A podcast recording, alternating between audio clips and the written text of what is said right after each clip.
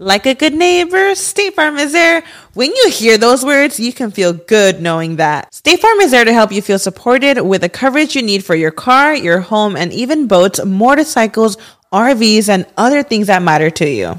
Now, let me tell you, girl, I don't got a boat, a motorcycle, or an RV, but State Farm covers my home and my car.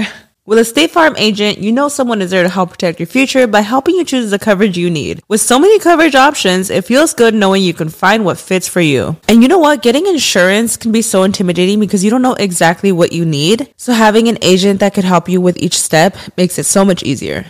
Girl, I feel you on that. So when things get complicated and you need ways to get help, State Farm gives you options there too. Maybe you like to handle things in person or on the phone with your local agent, or you prefer to do it on statefarm.com or on the award winning app. State Farm lets you do things your way.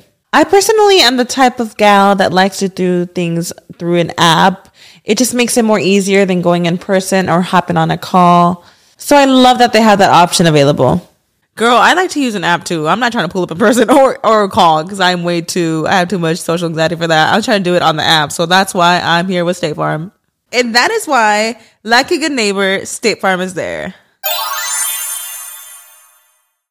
This episode is brought to you by Shopify. Whether you're selling a little or a lot, Shopify helps you do your thing, however you cha-ching. From the launch your online shop stage, all the way to the we just hit a million orders stage. No matter what stage you're in, Shopify's there to help you grow. Sign up for a $1 per month trial period at shopify.com slash special offer, all lowercase. That's shopify.com slash special offer.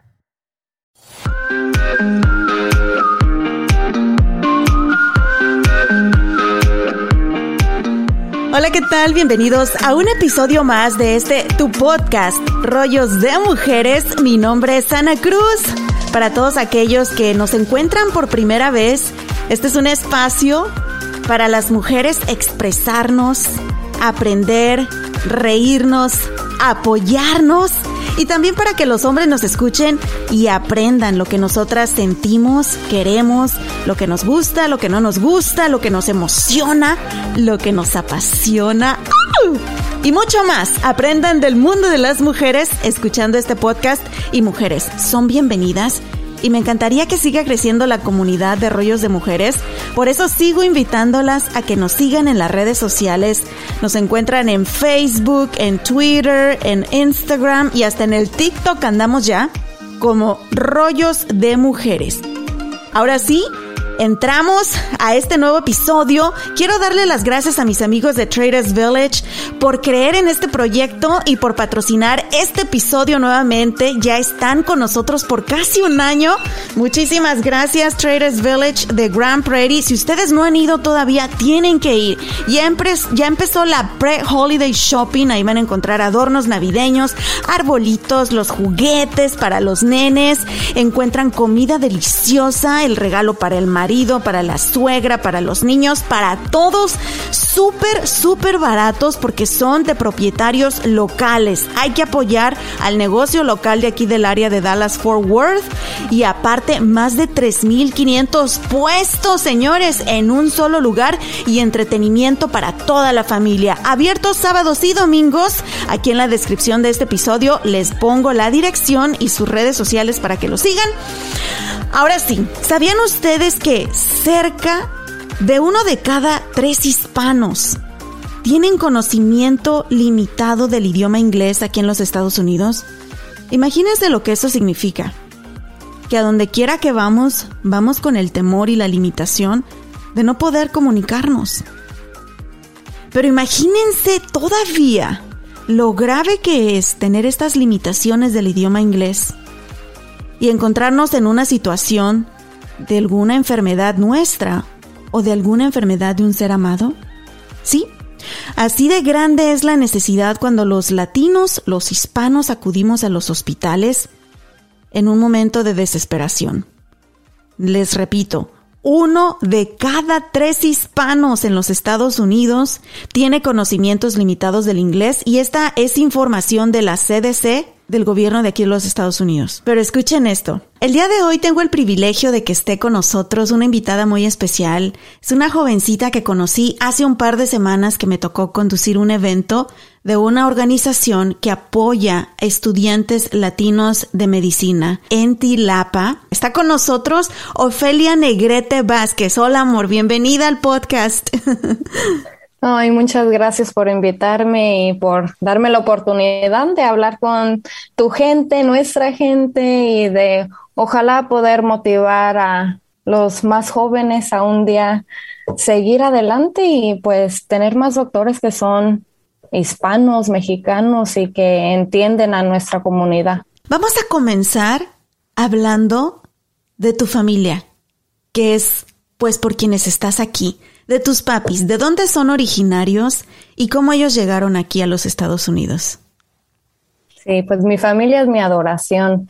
Ellos son de Guanajuato, México, de Duranes de Arriba, un pueblo chiquito cerquita a Irapuato, que me llena de amor cada vez que voy, de paz. La comunidad allí es es hermosa y he tenido el privilegio de compartir muchos momentos muy bellos con ellos. Mis padres vinieron aquí a los Estados Unidos, como ellos le dicen, el norte, ¿verdad? cuando ellos tenían solamente como 20 años.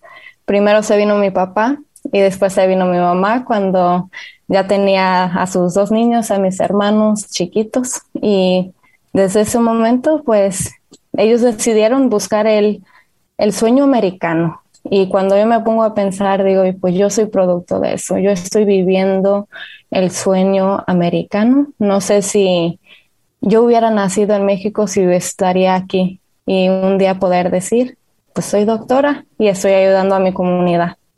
Pero qué valor de tu mamá de seguir a tu papi para mantener unida a tu familia y para darles una mejor oportunidad a ustedes. Pero sé que no ha sido fácil, Ofelia. No, claro que no. Y sé que ha habido momentos bien difíciles en tu familia, pero que han sido tu motor para, como tú lo dijiste, ser ese producto del sueño americano de mis papis. ¿Quieres compartir con nosotros un poquito? Sí, claro que sí. Y tienes mucha razón. No sé, cuando lo pienso, digo, no sé si entienden antes de venirse lo que quiere decir también el sueño americano. Lo que quiere decir es que mi papá trabaja de sol a sol. Nunca lo he visto en casa después de las seis de la mañana, porque para las cinco y media de la mañana él ya está afuera, está manejando, ya está trabajando, trabajando muy duro por muy poco dinero. Y son tratados por 30 años, han tratado a mi papá como si no pertenece, como que este no es su país y por cualquier cosita siempre se lo recuerdan él no habla el lenguaje de aquí. Es, muy difícil venir al norte y tratar de buscar este sueño americano. Yo pienso que si les preguntaran mis papás dirían, no, pues vale la pena.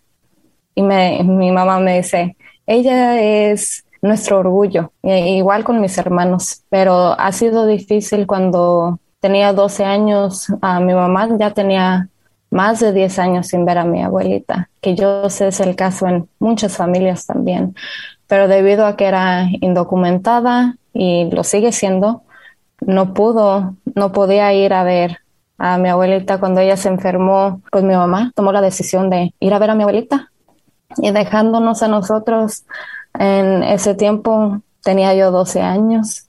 Entonces era muy difícil para mí entender cuando mi mamá me decía, mi hija, todo va a estar bien, yo voy a regresar, voy a volver a cruzar la frontera como lo hice la primera vez y voy a regresar contigo. Y mamá, mi mamá es, es, sigue siendo una mujer muy fuerte. Yo nunca la había visto llorar hasta ese día y me decía, te quiero mucho, tú eres la mujer de la casa. Tú vas a ayudar a tu papá, a tus hermanos con todo lo que se pueda. Máximo voy a estar afuera un mes. Y después cuando se fue, pues pasaba un mes. Y mi abuelita se estaba recuperando, gracias a Dios, ¿verdad? Y uno decía, ay, pues qué bueno que se está recuperando, pues, pero ya me hace falta mi mamá. Es, difícil tener 12 años, dos hermanos mayores que están en la high school y te están tratando de ayudar, pero pues tampoco no, no son padres, no tienen los recursos. Mi papá, pues hasta recordando sus ojos, me, me da tristeza.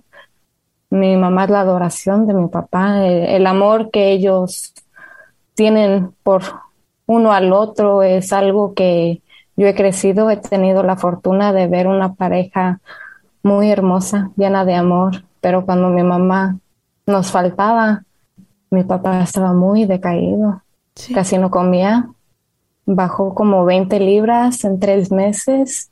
Era difícil ver cómo se desgastaba mi papá. Y mi hermana, pues ni lo digan, eh, tenía cinco años. Oh, me tocaba a mí dormir con ella y, ay, lloraba cada noche.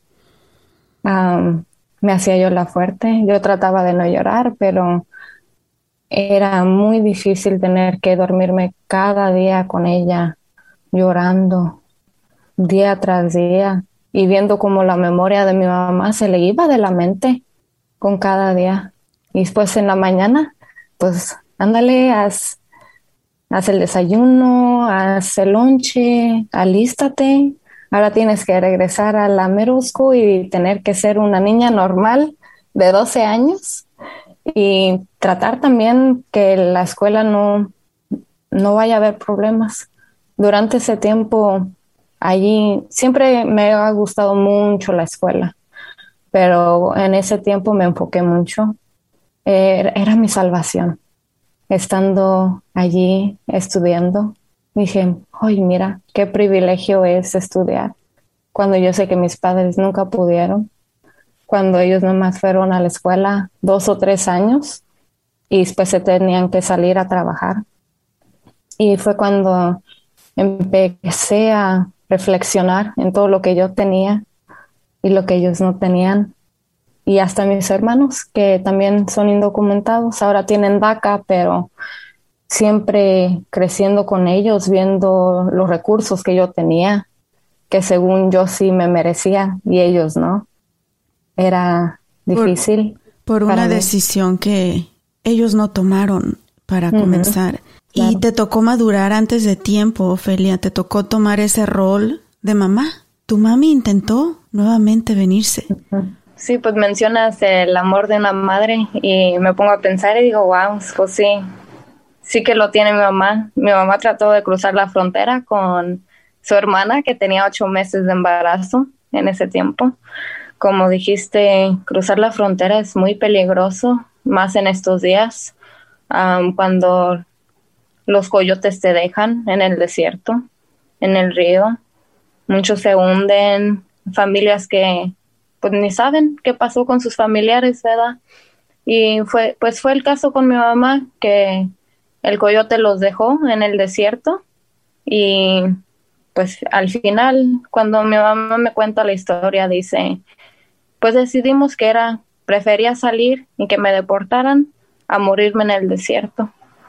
Y en estos días miraba sus caras de ustedes y pues los quería volver a ver. Y por eso se decidió, pues mejor estar en un centro de detención, ¿verdad?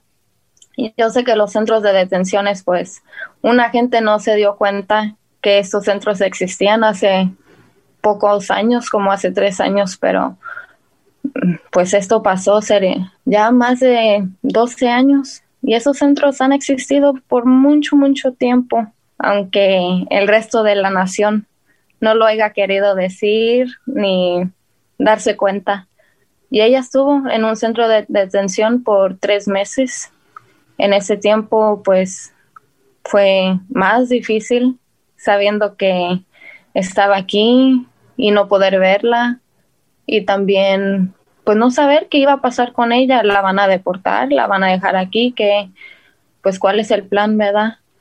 Y al final no la deportaron, la dejaron quedarse aquí y fue cuando empezamos a hablar con abogados. Claro, yo siempre por delante porque les traducía a mis padres, pues era la primera en la familia que tenía papeles.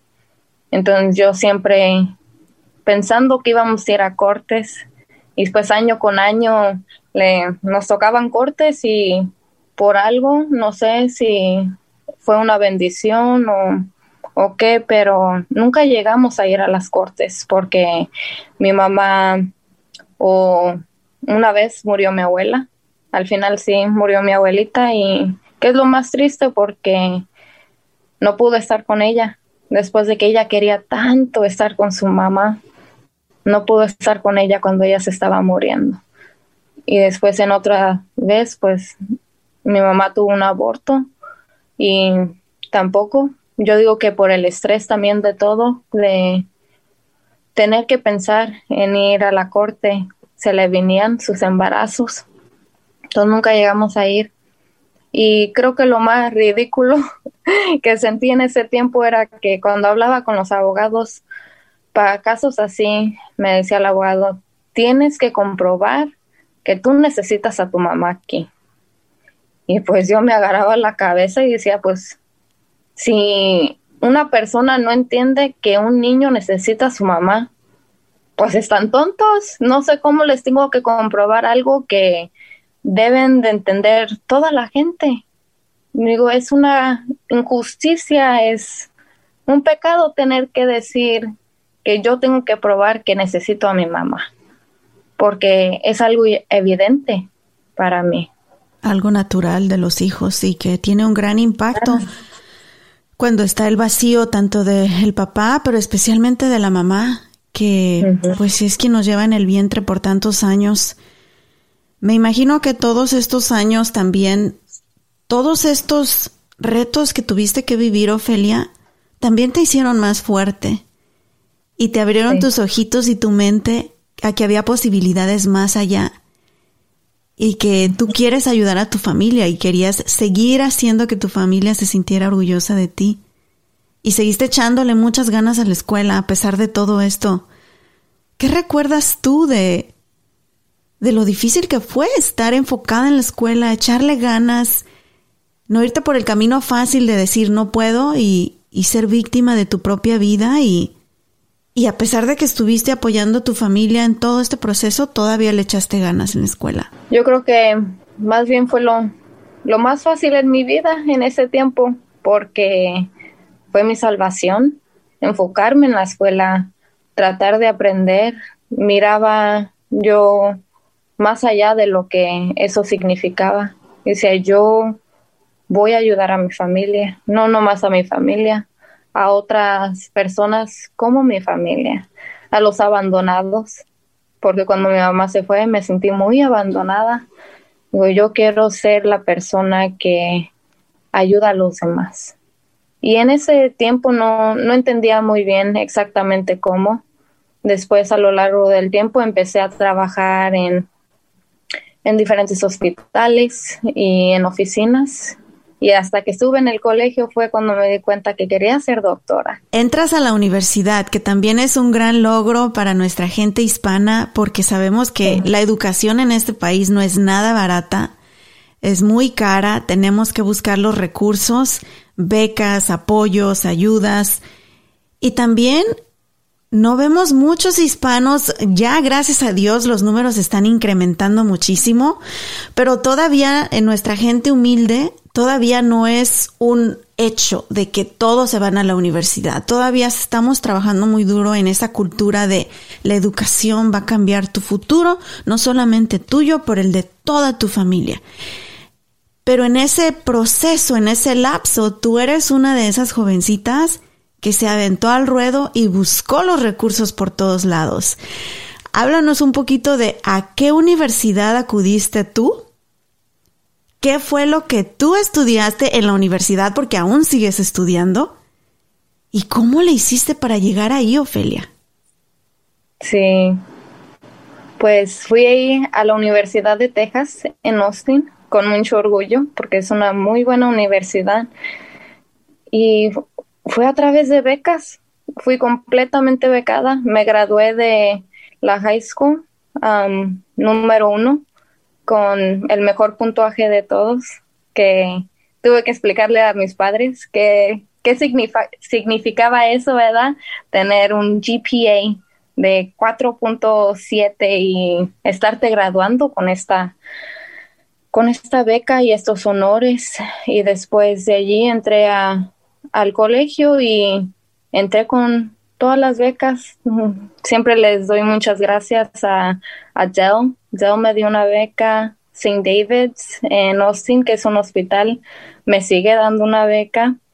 Hasta Ronald McDonald, yo aplicaba a donde fuera, a todos lados. Yo dije, yo, ah, e, es difícil, como dices, ir a la escuela y más teniendo que pensar que en sacar préstamos o que tu familia pues no tiene ni, ni para comprarse algo bonito, ¿verdad? Mi mamá siempre nos compra nuestra ropa de los garajes con mucho orgullo, ¿verdad? pero para pagar 10 mil dólares solamente por la escuela, no, ni pensando en los, en dónde vas a vivir y en la comida, era demasiado. Dije, pero este es mi sueño y yo lo voy a hacer. Y me puse a aplicar a, a donde fuera y gracias a Dios pues me, me tocaron muchas becas. Fui completamente becada. Aquí en la escuela médica también soy becada y esas becas me han ayudado. Y siempre digo pues gracias a Dios porque esos ese año en high school pues me ha, me ha ayudado a lo largo y orgullosamente Bachelor of Science in Biology. También tienes un Bachelor of Arts en Iberian and Latin American Language and Culture. Y que yo ni sé qué es y aquí me salió, ¿sí lo dije bien, Ofelia? Acá con mi Akumi What You Name.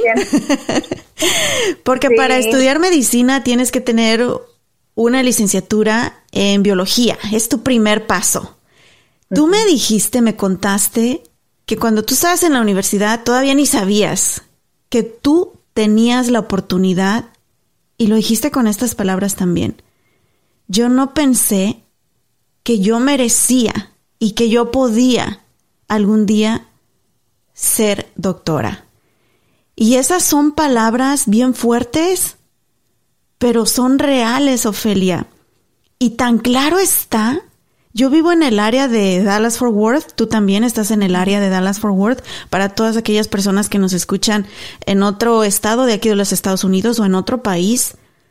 Aquí, en nuestra área, es súper difícil encontrar un médico del área que sea, desde ginecólogo, desde pediatra, desde cirujano. Es súper difícil encontrar un médico, en primer lugar, hispano y mm, peor aún, que hable español. y tus palabras reflejan esa realidad. Y cuéntanos, Ofelia, ¿por qué nunca en tu mente pasó la posibilidad de que algún día tú pudieras ser un doctor? La mayor razón es porque no crecí viendo a Naiden que se mirara como yo, que hablara como yo, que fuera mujer, ¿verdad? También, y que tuviera pues esas oportunidades yo no, no las tuve y creo que por eso nunca en mi mente pensé que podía llegar hasta donde estoy ahorita. Siempre a la vez me limitaba, mi cabeza no me daba esos sueños porque no sabía ni que estaban a mi alcance y hasta después fue cuando me fui dando cuenta que no solamente estaban a mi alcance, pero yo, yo era inteligente, yo tenía la fuerza, la inteligencia y pues todo el amor de mi familia también, ¿verdad? Para decir, pues me voy a aventar, voy a hacer lo que yo pueda por mis sueños y voy, voy a ser una doctora. Y fue cuando empecé a buscar otras becas, programas como JAMP, JAMP es un programa que me ha ayudado mucho. Nos ayudaron a estudiar para un examen grande que tienes que tomar antes de que entras a la escuela médica, que se llama el MCAT. aplicar. me dieron recursos como yendo a otros, otros hospitales y agarrando mucha experiencia allí, porque cuando aplicas a la escuela médica, esperan que hayas no solamente tenido los grados, pero también tenido oportunidades como de hablar con doctores, ver lo que ellos hacen y trabajar en eso, ¿verdad? Pero yo digo que uno como hispano y que no tiene tantos recursos, eso es difícil. No es igual como mis compañeros dicen, ah, pues nomás le pregunté al, al amigo de mi papá, es un doctor, y me pasé el, el, fin de semana con él. Sí. No es igual. Para nosotros es, es algo muy diferente y especial encontrar a alguien que nos abra las puertas de su consultorio y que digan, sí, entra, vamos a, te voy a explicar todo cómo es, que no, y que nos miren también, ¿verdad? Con la capacidad de un día ser doctores. Con respeto. Y doctores buenos.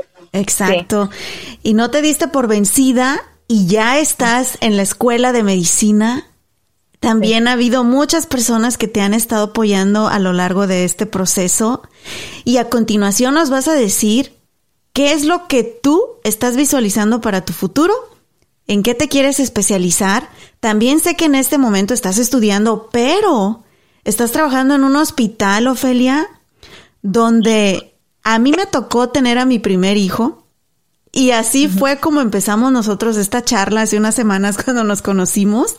Te conté una experiencia terrible que me sucedió y tú me dijiste, sí, por mujeres como tú, Ana, es que yo estoy aquí. ¿Qué me sucedió y por qué lloré y me frustré y fue un momento bien doloroso para mí y hubiera agradecido tanto que hubiera al lado mío en ese momento alguien como tú, Ofelia, y no lo tuve? Eso se los contamos a continuación, ¿te parece? Sí, claro. Por lo pronto queremos darle las gracias a nuestros patrocinadores Traders Village de Grand Prairie por hacer posible este episodio. Recuerden que si están ya en su pre-holiday shopping, ahí es un lugar donde encuentran más de 3.500 puestos. Todos son propietarios locales y también nosotros pues queremos apoyar a aquella gente que está haciendo sus ventas, sus, sus negocios, que están emprendiendo algo y ahí encuentran desde zapatos, ropa, sombreros, plantas, eh, comida deliciosa, antojitos latinos, decoraciones navideñas, juguetes. Abiertos sábados y domingos, la entrada es gratis y el estacionamiento cuesta tan solo 5 dólares. Muchísimas gracias por continuar con nosotros en este episodio más de Rollos de Mujeres. Mi nombre es Ana Cruz y bueno, porque ustedes lo han pedido y porque les han encantado los segmentos, nuevamente con nosotros mi querido amigo, escuchen esto, para verte y sentirte bien, con Manuel Silvan. ¡Au! Hola Manuel, Hola, ¿qué ¿cómo tal, estás? Anita? ¿Cómo estás? Yo estoy feliz de estar de nuevo aquí contigo. Y sé que el día de hoy nos tienes tres consejos padrísimos sobre qué, Manuel. Pues mira, hoy vamos a hablar de cómo lucir para tu fiesta navideña. Tienes que llevar para todo, para todo, número uno, Ajá. actitud. Claro, actitud claro. de reina, ¿no? Ajá. Y eso es para hombre o mujer. Actitud de rey, actitud de yo las puedo, yo, yo, yo voy con todo, ¿no? O sea, ir bien Entonces- seguras. No importa cómo te veas, no importa que no dormiste, no importa que te acaban de despedir de la chamba, que te dejó el novio. El chiste Que es te ir valga. contento. Ok, ese es el primer Que- punto. Bueno, pues se descurra todo. Bueno, la segunda sería que ahí viene que es parte de el mejor atuendo que puede portar una mujer es su inteligencia. Anda, canijo. O sea, número dos. Ajá. Y número tres, entonces ya entraríamos en temas ya de qué, qué, qué colores vamos a usar. Sí, sí, sí. Pero las primeras dos son súper importantes. Y digo, yo no soy un, un estilista de ropa, yo lo hago con muchísimo cariño. Eres fotógrafo profesional. Tú sabes qué se debe de poner la gente para lucir bien, para verse guapetón, guapetona en la foto. Definitivamente, mira, en fotografía o en cualquier evento, si quieres de verdad llegar y, hacer una entrada triunfal, tienes que ser única, tienes que conocerte, tienes que conocerte desde dentro.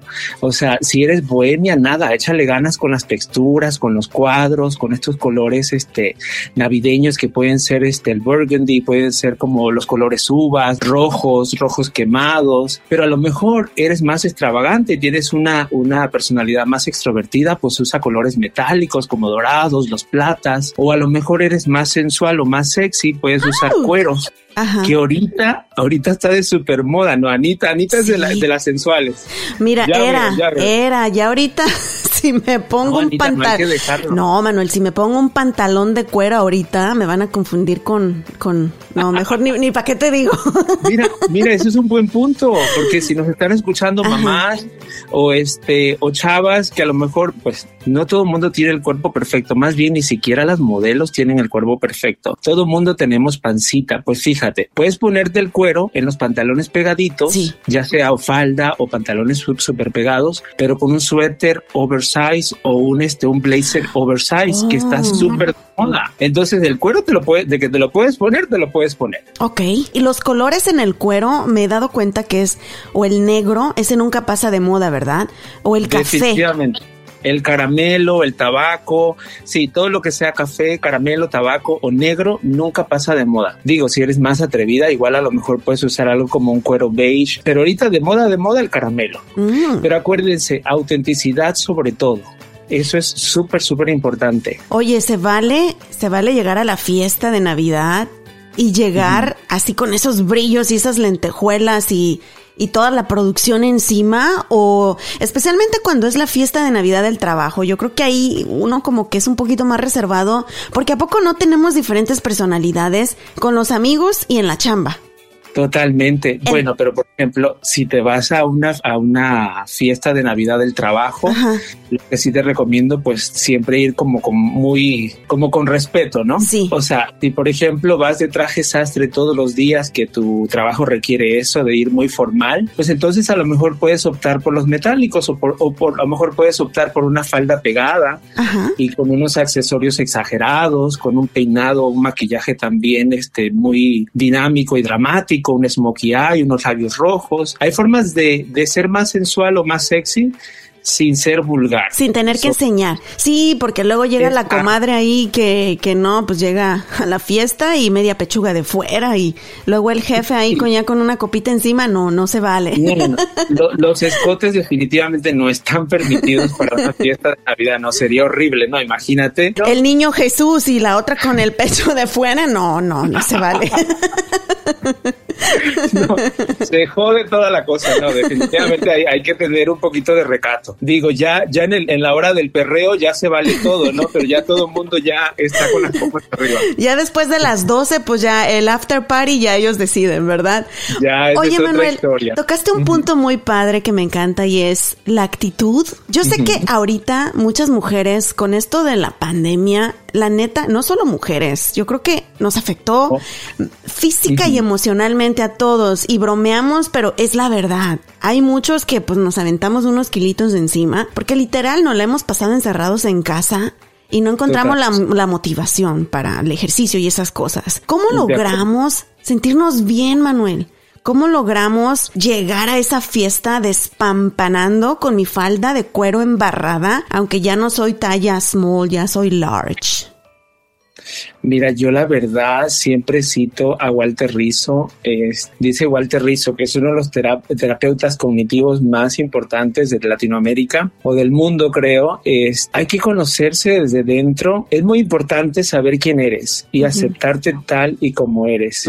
Y yo creo que la terapia debe de estar, como dice Walter Rizzo, debe de estar en la canasta básica, o sea, dentro de los huevos y la tortilla debe de estar la terapia. Y la terapia no es solamente para la gente que se siente mal o, está, no sé, despechada o qué sé yo. No, la terapia es para todo el mundo. ¿Cómo sentirse bien? Definitivamente si, si necesitas terapia, ir a terapia, leer mucho, meditar, pasar tiempo a solas, que eso es muy importante. La idea de todo esto es conocerte, amarte tú primero antes de amar a cualquier otra persona. Me encanta, o sea, no nada más es alimentar la pancita con el pavo de la cena navideña, es alimentar nuestra mente y nuestro corazón, ¿verdad? Nuestra alma sí, sí, definitivamente. Si no, ningún look que te pongas, ningún accesorio va a brillar, porque la que tienes que brillar eres tú. Cualquier accesorio que te pongas o te enjaretes, como decía mi abuelita, no va a funcionar. Ni el molcajete sirve.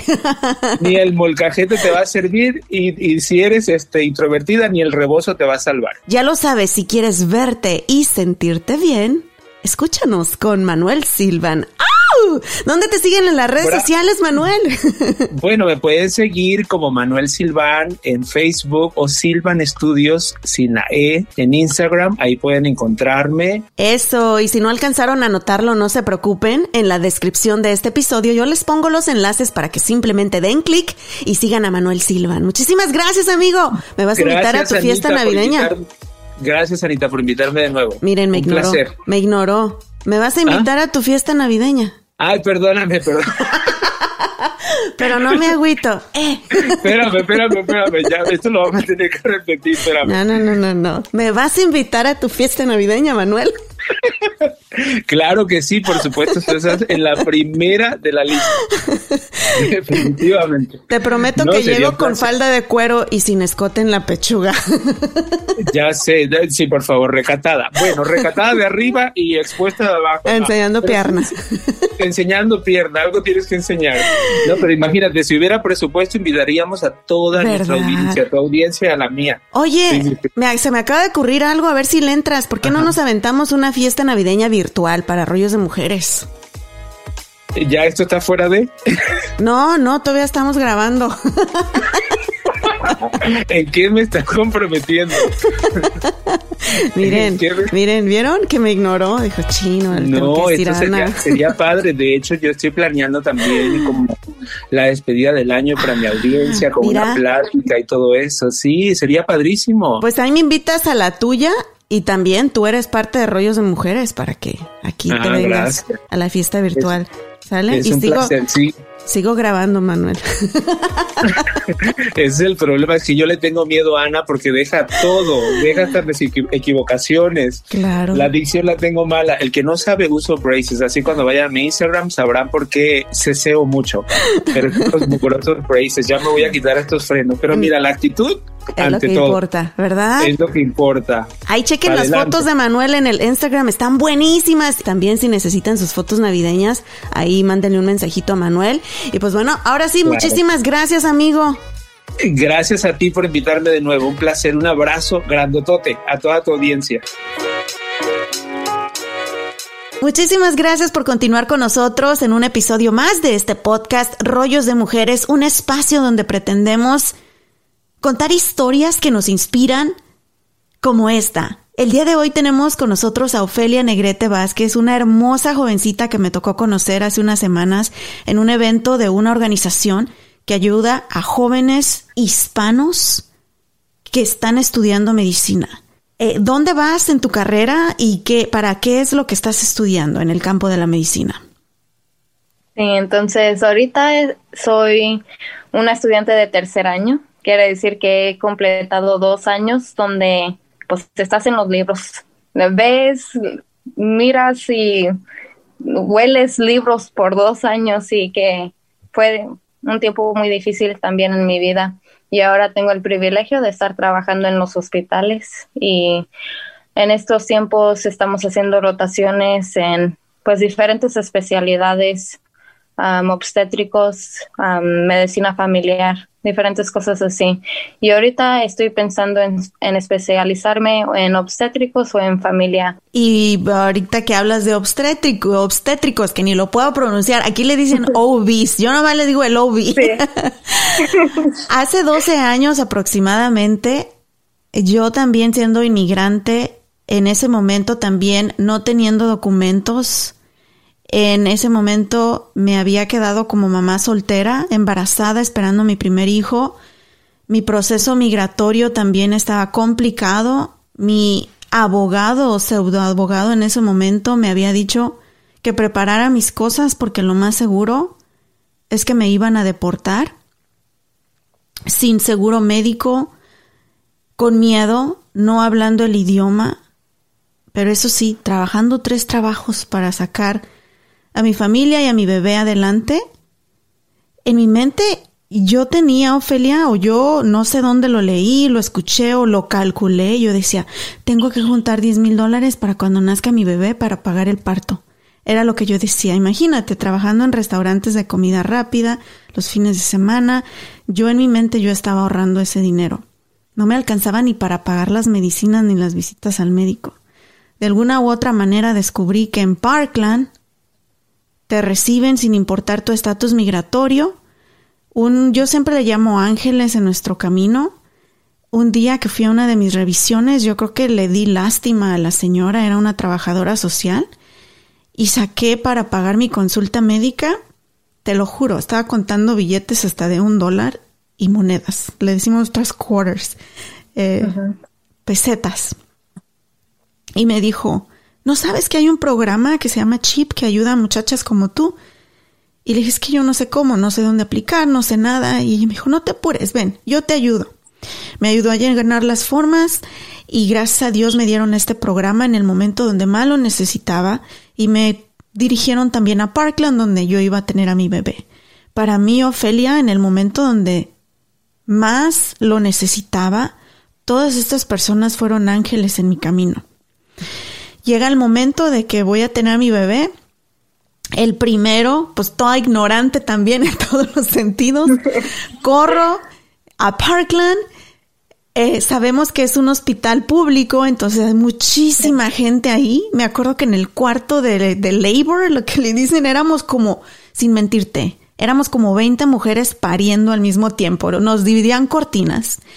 Yo asustada, yo escuchaba que gritaban todas al lado mío. Yo decía, a lo mejor el mío por eso no sale, porque no estoy gritando.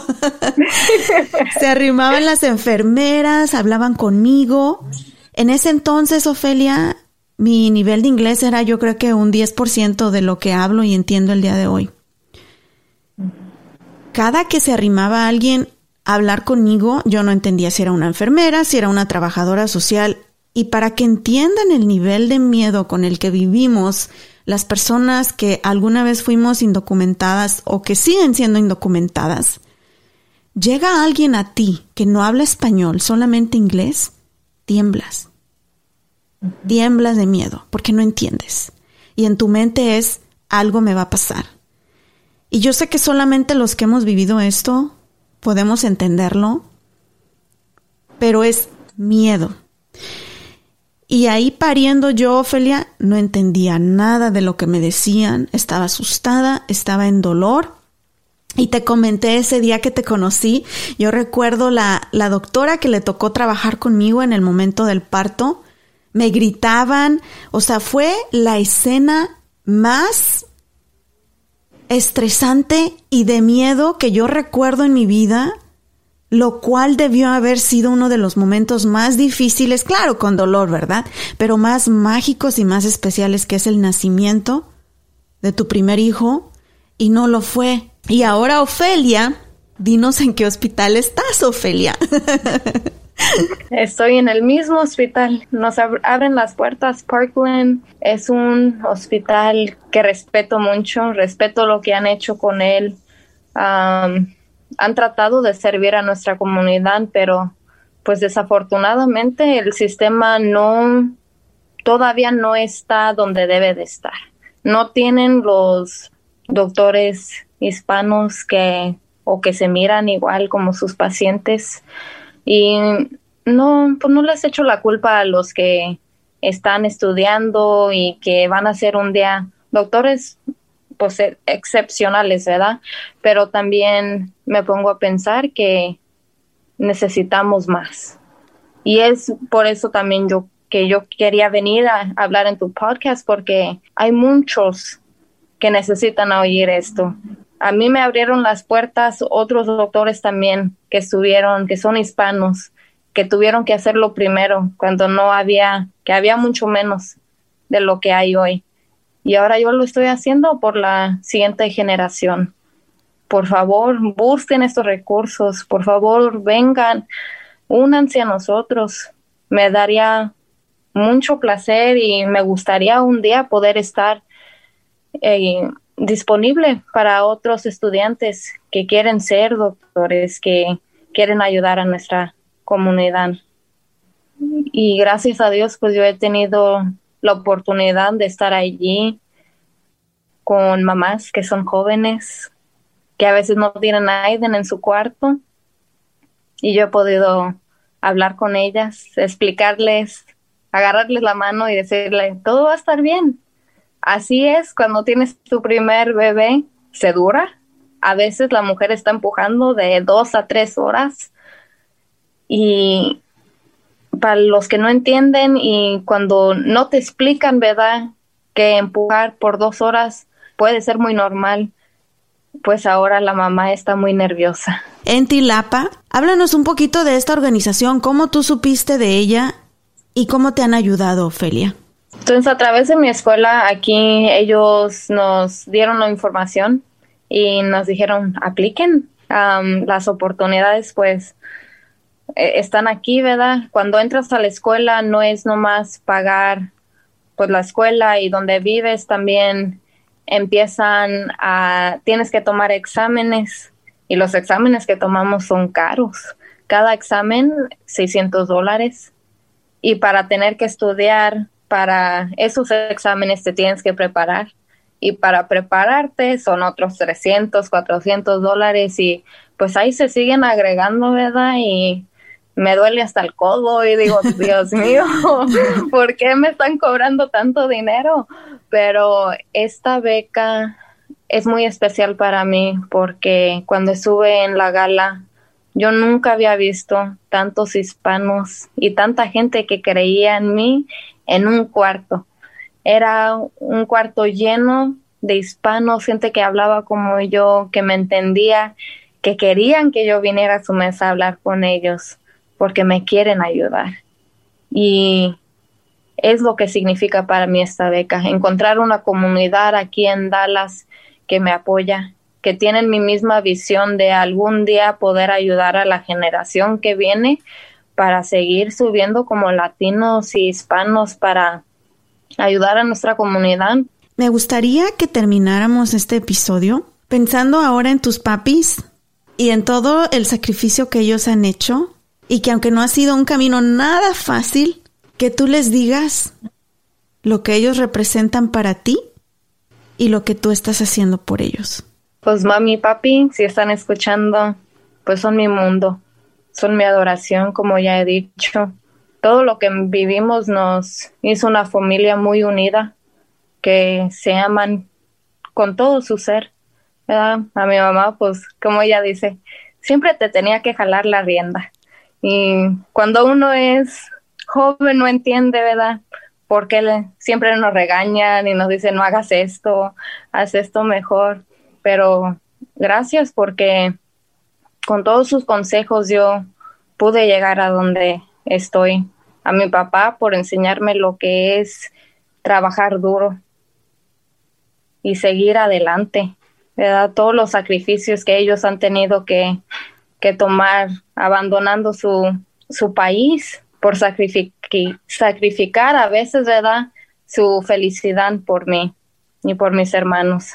Entonces, a todos los padres que, que han tenido que hacer esto por sus hijos, el esfuerzo no es en vano. Nosotros entendemos, han habido muchos tiempos en mi carrera en los últimos tres años donde he llegado, me he arrodillado y le he pedido a Dios, dame las fuerzas para seguir. Aquí les pongo la información en Tilapa y Ofelia. Muchísimas gracias, amor, por compartir con nosotros tu historia y por ser ese ejemplo de guerrera. Mira, me pones la piel chinita, Ofelia, y me siento bien, bien orgullosa de ti, amor. Muchas gracias por ofrecerme esta oportunidad y pues por todo el amor que le brindas a nuestra comunidad. Eh, podcasts como estos son muy importantes para, como dijiste, darles información a las mamás para que le sigan jalando la rienda y decirle, mijo, ahí está la información, aplica, por favor. Y aunque te cierren la puerta y a veces te digan, ay mamá, ya, ya para, ¿verdad? De, de seguirme diciendo todo esto, pues es importante. Pues muchísimas gracias, Ofelia. Muchas gracias. Ahora escuchemos las noticias más importantes de la semana con Juanita Hernández. Hola, ¿qué tal familia? Es un placer estar con ustedes nuevamente en este espacio. Vamos a iniciar de inmediato con la información más relevante. del día de hoy. Y es que la aparición de la nueva variante del COVID-19 llamada Omicron ha disparado las alarmas en todo el mundo y los especialistas se apresuran para obtener la mayor cantidad de información posible. Y es que se estima contiene unas 30 mutaciones a la vez. Imagínese usted, el doctor Anthony Fauci, director del Instituto de Alergias y Enfermedades Infecciosas del país, admitió que es posible que la nueva variante de COVID-19 identificada en África ya esté en Estados Unidos, pero aún no haya sido detectada. El especialista señaló que un virus que se transmite con tanta facilidad y que ya se encuentra en otros países como consecuencia de los viajes, terminará llegando a todas partes tarde que temprano, aunque por el momento no haya reportes de Omicron por parte de los CDC. Nosotros estaremos al pendiente de esta nueva variante y por supuesto lo mantendremos a usted y a su familia bien informados. De mi parte eso es todo, yo soy Juanita Hernández. Continuamos con más. Muchísimas gracias por habernos acompañado en otro episodio más de Rollos de Mujeres. ¡Wow! Se me enchinó la piel y se me ha alegrado mi corazón increíblemente de ver que hay jovencitos que sin importar la situación, ellos están luchando para representar nuestra comunidad en muchos campos, pero me emociona más saber que en el campo médico y ojalá que un día. Mi hijo Caleb sigue diciendo que quiere ser doctor. No sabemos si eso va a suceder, pero por lo pronto le he comprado libros de medicina para niños. Tratamos de meterlo en todo lo que podemos que tiene que ver con la medicina hay que darle los recursos que podamos. Y miren, algo que he descubierto en todas estas historias, algo que tienen en común, es que los jovencitos a quienes se les dificulta más son los que trabajan más duros y son los que logran cosas extraordinarias. No sé, no sé, será algo... No sé cómo explicarlo pero sí me he dado cuenta que desafortunadamente muchas veces cuando lo tenemos todo fácil, pues lamentablemente es la situación de muchos de nuestros niños en este país. Nosotros ya sufrimos y llegamos aquí, queremos darle todo de sobra para que no tengan que batallar ni sufrir lo que nosotros sufrimos. Pero desafortunadamente cuando les damos todo así bien fácil, están cómodos. Y los adultos también estamos cómodos. No queremos sudar una gota más y no nos queremos esforzar más. Así que a salir de nuestra zona de confort, muchísimas felicidades a todos estos jovencitos. Prometo hacer este episodio en inglés también con Ofelia para que todos aquellos jóvenes que ahorita eh, este, necesitan un poco de motivación la encuentren aquí con esta historia extraordinaria de Ofelia. Papis, mamis, por ahí díganles a sus hijos que pronto les compartirán esta historia en inglés, ¿sale? Para que se motiven un poco. Mi nombre es Ana Cruz, muchas gracias por habernos acompañado. Gracias también a Manuel Silvan, gracias a Juanita Hernández, especialmente gracias a todos ustedes. Que este podcast no sería posible si ustedes no nos escuchan.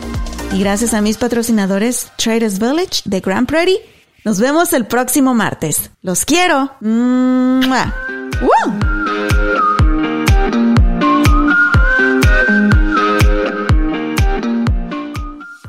Hello, it is Ryan, and we could all use an extra bright spot in our day, couldn't we? Just to make up for things like sitting in traffic, doing the dishes, counting your steps, you know, all the mundane stuff. That is why I'm such a big fan of Chumba Casino. Chumba Casino has all your favorite social casino style games that you can play for free anytime, anywhere with daily bonuses. That should brighten your day a little. Actually, a lot. So sign up now at chumbacasino.com. That's ChumbaCasino.com. No purchase necessary. VGW. Void were prohibited by law. See terms and conditions. 18 plus.